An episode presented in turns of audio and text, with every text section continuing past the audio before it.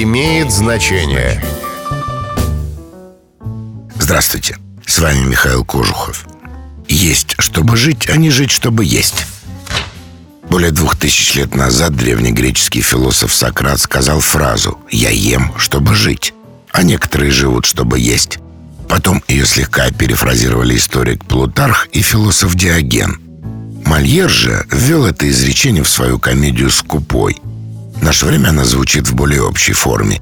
«Есть, чтобы жить, а не жить, чтобы есть». Смысл выражения – соблюдайте меру в еде. В жизни это не главное.